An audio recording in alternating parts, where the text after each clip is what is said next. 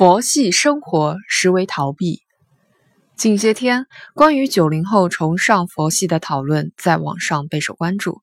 所谓佛系，不是说他们在宗教信仰方面皈依佛门，而是经常沉浸于一种淡然的心态。凡事不愿较劲，不想折腾，别人提供的服务就算自己不满意，也趋向于平静接受。对爱情也不再患得患失。作为九零后的一员。笔者看到这样的文章，却没有多少共鸣和点赞，反而有一种哀其不幸，怒其不争的伤感。生理年龄不大，心理年龄却步入中年，大概是当前九零后面临的困局。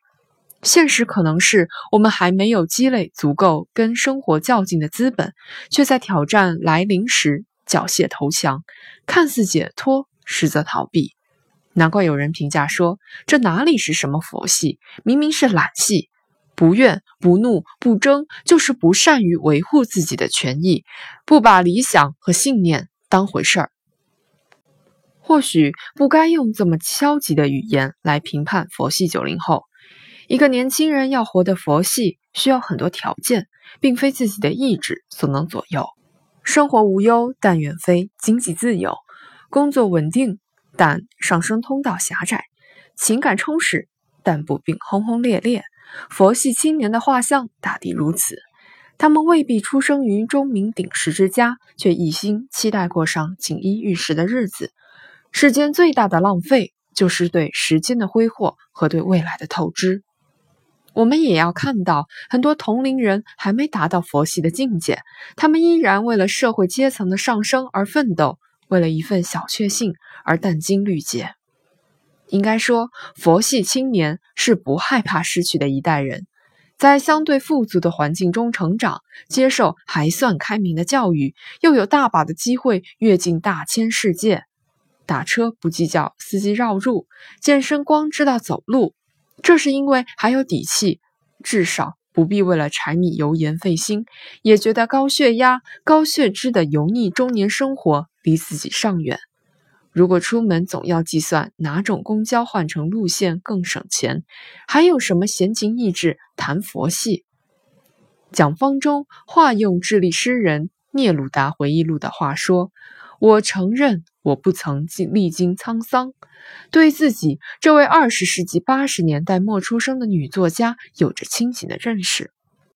可是很多九零后可不这么认为。没有沧桑，恰恰成了他们最大的沧桑。岁月静好，只缺烦恼。遭遇一点挫折，就会被迅速放大。一只蝴蝶扇动翅膀，就以为暴雨将至，这是幸福，也是缺憾。沧桑越少，越容易怕麻烦。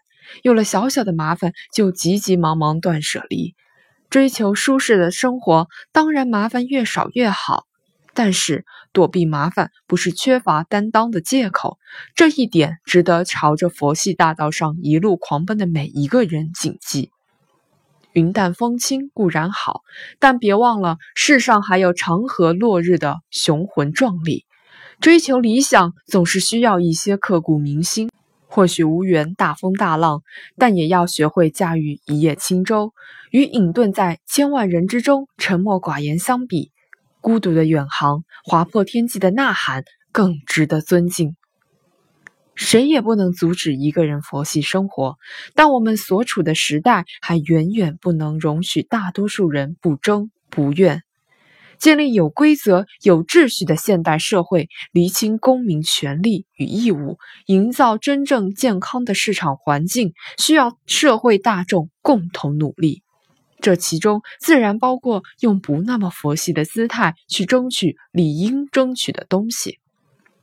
面对佛系生活，有的人找到懈怠的理由，有的人发现奋斗的方向。人生可以不急不缓，生命却容不得随意辜负。做大事业，有大担当，展大才干，何尝不是人生的大境界？